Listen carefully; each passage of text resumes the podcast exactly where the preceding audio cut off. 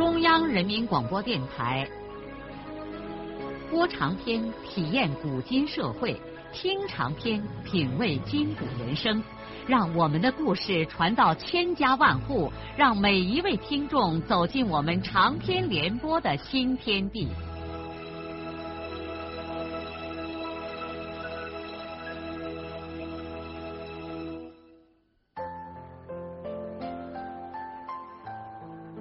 听众朋友，请继续欣赏荣获茅盾文学奖的、由中国文联出版社出版的路遥的长篇小说《平凡的世界》，由李野墨演播。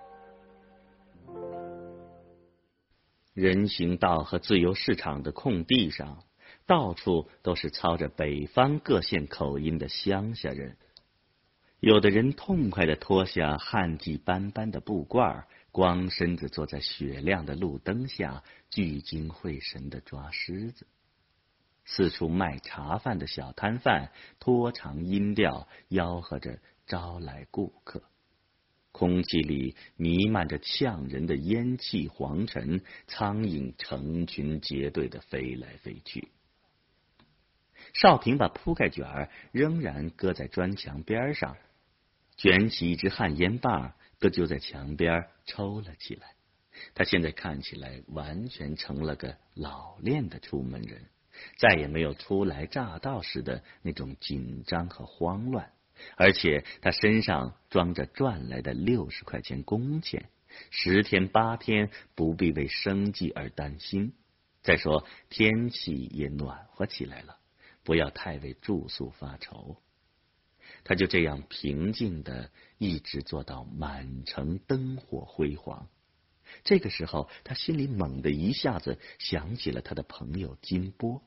他现在很想去见见金波。自从金波到了黄原之后，他们两个还一直没有见过面。少平知道金波就在东关邮政局跟他父亲学开车。金俊海已经从地区运输公司调出来开了油车。两个月前初到黄原的时候，少平不愿意去找金波，以免让朋友看了他一副流落的样子而难为情。那个时候，他仍然没有克服掉中学生的那种自尊自爱的心理。两个月来，石头和钢铁已经把那层羞涩的面纱撕得粉碎。但是少平为了不使自己身上这身破烂行装惊吓到他的朋友，还是决定在见金波之前先收拾和化妆一番。他带上行李，走进了长途汽车站候车室的男厕所。他在厕所里头把他那身新买来的迪卡衣服换在身上，把原来的那身烂衣服又塞进破提包。他从厕所出来，又花了两毛钱，把自己的那卷破被褥连同烂皮包一起存在车站的寄存处，可以存放到明天早上八点钟。现在，他像换了一个人似的，一身轻快的出了候车室，撩开两条修长而壮实的腿，迫不及待的向东关邮政局走去。少平的突然出现，显然使金波大吃一惊。金波仍然没有变模样，细皮嫩肉，浓眉大眼，穿一身干净的黄军装，一看就是个退伍军人。他好像刚刚洗过澡，头发梳得整整齐齐，脸上泛出光滑的红润。他兴奋的问少平：“你刚从家里来？”我到黄原已经两个多月了。那你在什么地方啊？我在羊沟给人家做工，刚解工。那你那你为什么不来找我呀？抽不开身呗。那你先坐着，我给你弄饭去。金波给少平冲了一杯茶，也不再说什么，就匆忙的出了门。少平也不拒挡金波为他张罗，他到了这儿就像回到了家一样，不必作假说他吃过饭了。实际上，他现在肚子里头空空如也。不到半个钟头，金波就端回大半脸盆手揪白面片，里边还握了五六个荷包蛋。金波从戳斗里拿出碗筷，一边给少平盛面，一边说：“你来我太高兴了。我早就听说你不教书，我也想过，你不会死守在双水村的。金波，你也吃啊。”少平端起一大碗面片，先把一颗鸡蛋扒拉在嘴边上。我吃过了。金波坐在一边开始抽烟，满意的看着少平吃的狼吞虎咽。我大概吃不了这么多。我知道你的饭量嘞。少平含着一嘴饭笑了。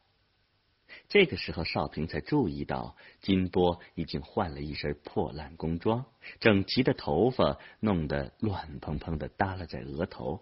他心里头明白，敏感的金波猜出他自己目前的真实处境是什么样子，因此为了不刺激他，才故意的换上这身破衣服，显得和他处于一种同等的地位。他们互相太了解了。任何细微的心理反应都瞒哄不了对方。少平端起第二碗面片，问他的朋友：“你现在的情况怎么样？” 我实际上也是个懒工小子，参加工作不可能，只好临时给人家扛邮包，因此也上不了车，只能偷偷摸摸的跟我爸跑出去学两天。话说回来。没正式工作，学会开车又怎么样啊？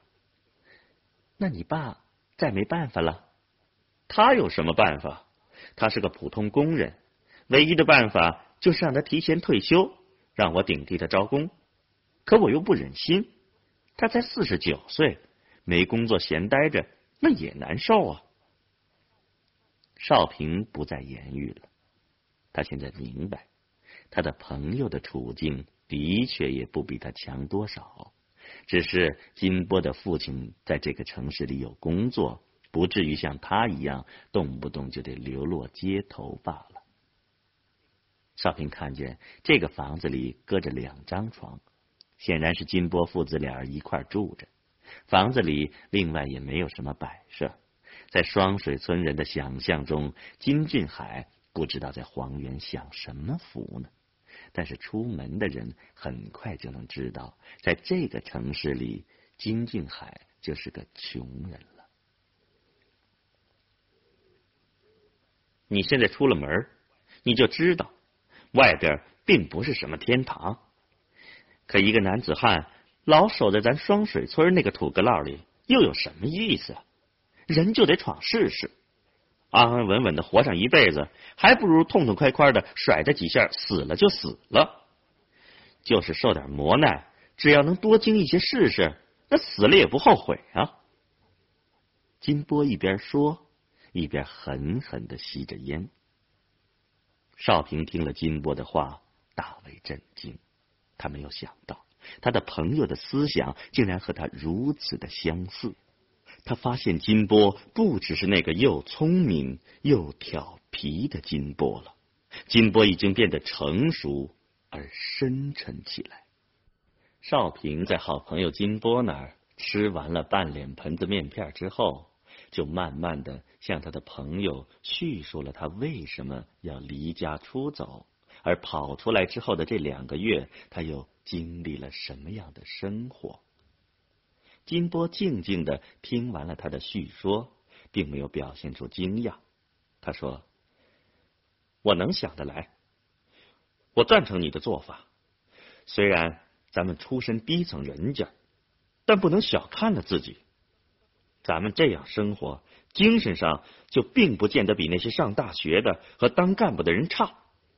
你看的书比我多，你更能明白这些道理。不过。”对我来说，这种生活付出的代价太大了。我和你不一样，家里老的老，小的小。我这么大，按理说应该守在老人身边尽孝心，可现在我把一切都扔给我爸和我哥了。少平点着了金波递过来的纸烟，情绪满含着忧伤。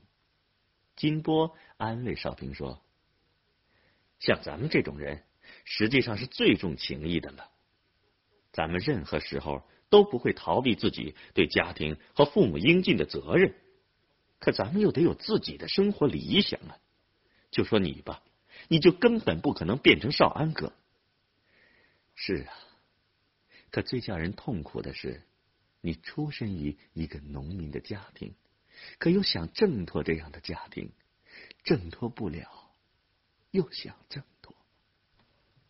话到此时，两位朋友便不再言语，长久的陷入到一种沉思之中。桌子上那只旧马蹄钟有声有响的走，屋子里弥漫着烟雾。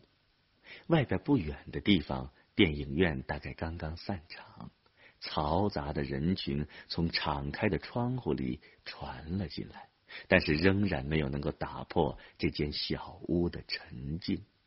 两个人各自抽着各自的烟，也不知道都在想些什么。晚上睡下之后，他们还是合不住眼。从小时候的双水村说到了上初中时的石歌节，又从石歌节说到元溪县上高中的那些日子。他们说自己的事儿，也说其他同学们的事儿。自从高中毕业分手之后，许多同学的情况他们都不知道了。记得那个时候，大家都信誓旦旦的表示，他们全班同学有一天还会重新相聚的。现在看起来，那纯粹是一种少年的梦。一旦独立的投入了严峻的生活，中学生的浪漫情调很快就烟消云散了。两个好朋友一直把话拉到了天明。尽管一晚上没睡觉，但他们仍然十分兴奋。吃完早饭后，金波对少平说：“你干脆也来邮局和我一块扛邮包得了。等我爸跑车回来，我让他给领导求个情，也许可以。这一天一块一毛五分钱工资，没在社会上挣钱多，可是工作比较稳定啊。”少平谢绝了金波的好意。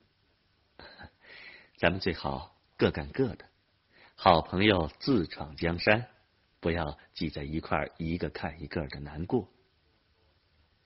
金波马上同意了他的看法，只是问他：“那你如今在什么地方干活啊？”，还在杨沟，另找了个主家。少平不愿意再给金波添麻烦，他撒了个谎。就立刻和他的朋友告辞了。金波把他送到邮政局大门口，他们也没有握手。对于他们来说，握手反而很别扭。少平离开邮政局，本来应该到东边的汽车站去取他的行李，然后到大桥头去等待招工。但是他已经给金波说他有活可干，就只好在金波的目送下。一直朝桥西走向那个虚构的工作地点。等他走到麻雀山根下的丁字路口的时候，估摸着金波早已经回了邮政局，这才又折转身从原路返回东关。他来到汽车站，取出了自己那卷破烂行李，然后又走进厕所，把身上的新衣服脱了下来，重新换上了那身懒工汉的衣服。现在他又恢复成另外的那副样子，向着大桥头他的那个王国走去。因为还是早晨，聚在大桥头揽活的工匠还不很多，旁边的大街上上班的人群倒是非常的拥挤，自行车和行人组成的洪流不断头的从黄岩桥上涌涌而过。少平心里想：眼下要是他立在这儿，万一金波过来，很容易看见他。他于是把行李放在砖墙上，然后自己退到一个不起眼的墙角里，一边瞧着铺盖卷儿，一边等待着大批的工匠的到来，好把它淹没在人群当中。今天很不走运，几乎没有几个包工头来到大桥头。眼看天又快要黑了，孙少平仍然怀着渺茫的期盼，呆立在桥头。要是眼下找不下活，可怎么办呢？那他就得搁揪在这儿吃这六十块钱了。可是临近黄昏的时候，突然有一位嘴里叼着黑棒烟的包工头来到了大桥头。对于仍然怀着侥幸心理而留在桥头的工匠们来说，这简直是一个大救星从天而降。人们立刻就把这位包工头包围了。少平不甘落后，也很快的挤到了人圈里。包工头把右手的拇指屈在手心里，向空中竖起了四个手指头，要四个小工。但是那些几天来找不下活干的大匠工，也愿意屈尊去干小工活，这使得竞争激烈了起来。包工头在匠人中间挑了两个身体最好。叼着黑卷烟的嘴角浮起了一丝笑意。今天占了个便宜，用小工的钱招了两个大工。但是其他的几个匠人年纪有些大，他似乎不愿意要。接着便在瞅年轻一些的人。他的手在少平的肩膀上拍了拍，说：“你也算上一个。”少平激动的心砰砰的直跳。立刻反身去拿自己的行李。他和另外三个人跟着包工头走过了大桥，然后走过灯火通明的南北大街，一直向南关走去。一路上，他们这几个人连同包工头自己，很引人注目。在行人的眼睛里，大概像是刚刚释放回来的劳改犯一样吧。他们几个人被包工头引到南关一个半坡上的主家，一个人吃了两碗没有菜的干米饭。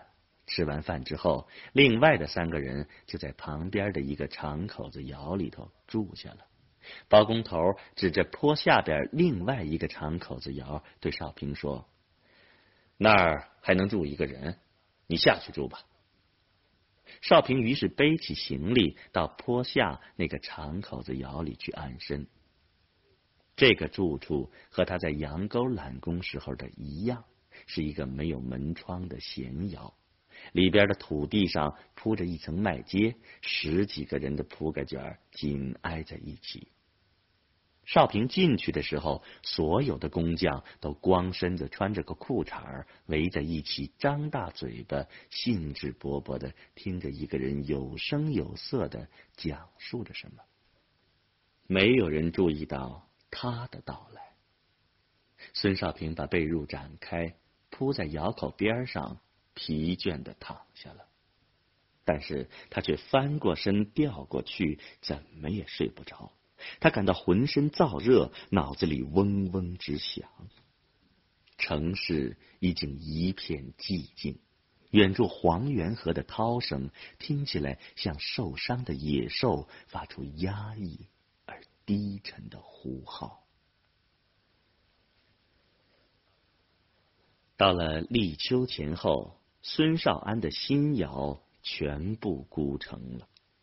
在双水村南头的那个土坪上，出现了一院颇有气派的地方，一线三孔大窑洞，一色儿的青砖砌口，而且还在窑檐上戴了砖帽。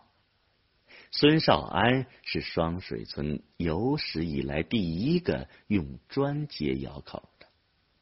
在农村，砖瓦历来是一种富贵的象征，古时候盖庙。才用上那么一点儿，就是赫赫有名的已故老地主金光亮他爸，旧社会孤窑街口用的也是石头，而且只敢用砖砌了一个院门洞，这已经够非凡的了。可是现在孙少安却拿青砖给自己修整起灰蓬蓬的一院地方，这怎么能不叫双水村的人感慨呢？谁都知道，不久前这孙家还穷得没零没眼儿啊。医院好地方，再加上旁边烟气大冒的烧砖窑，双水村往日荒芜的南头，陡然间出现了一个新的格局。这景观给了全村人一个启示：趁现在事事活泛了，赶快闹腾吧！说不定过一段日子，谁都可能给自己弄上医院新地方的。有些性强的村民已经开始在心里头暗暗的用上了劲儿，准备有一天也要改换自己的门庭。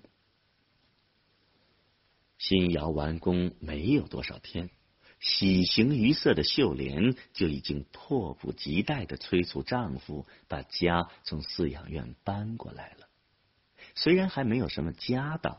但对这年轻的夫妇来说，就好像是从地狱一下子升到了天堂。搬家以后，创业心迫切的孙少安等山里的农活一忙完，就不失时机的又开始点火烧砖。俗话说：“人有三年旺，神鬼不敢挡。”孙少安自己也觉得他现在信心十足，他要干什么事儿。就干成了，而过去就是能干成的事儿，也常常干不成。在劳力缺乏的时候，少安突然想起了田二的小子憨牛。责任制之后，憨牛没有人管了。老憨汉一死，小憨汉尽管有一身好力气，可是自己料理不了生活，几乎顿顿饭都生着吃。少安心里想。让憨牛到他的烧砖窑来做活，他给管饭，并且一天给开上一点工钱，这样既解决了憨牛的问题，也解决了他自己的问题。至于憨牛的那点子地，他相当着捎带就做了。少安没有办法和田牛商量这件事儿，他索性就把这个憨后生领到砖窑来干活了，就像领回来一只无主的狗。村里人对此也没有什么非议，舆论一般还认为这是积德的行为。这样一来，少安的劳力危机就缓和了许多。憨牛力大无比，还专爱干重活，担水和泥，从早到晚像牲口一样。出国干活，连句话都不说。只是韩牛的饭量大了一点，一个人几乎吃上两个人的。可是算算账，用这个劳力只有好处没有坏处。在这样顺心的时候，孙少安也隐隐的觉得有一些另外的不安。他总觉得他和秀莲独占着医院新地方不太合适，应该把父母亲也搬过来。可他又知道秀莲不情愿这样。他的妻子搬到新地方以后，分家的意识表现的是越来越强烈。现在他有时候甚至不回父母那边去吃饭，而用一点简单的炊具在新居这边坐着吃了。这使少安十分的难堪。更不像话的是，秀莲对待老人的态度也不像前几年那样乖顺。回到家里，常常是闷着头不言不语。很明显，在老人和秀莲之间已经出现了一种很危险的裂痕。作为儿子，同时又作为丈夫的少安，手足无措的被推到了这个令人尴尬的夹缝中间。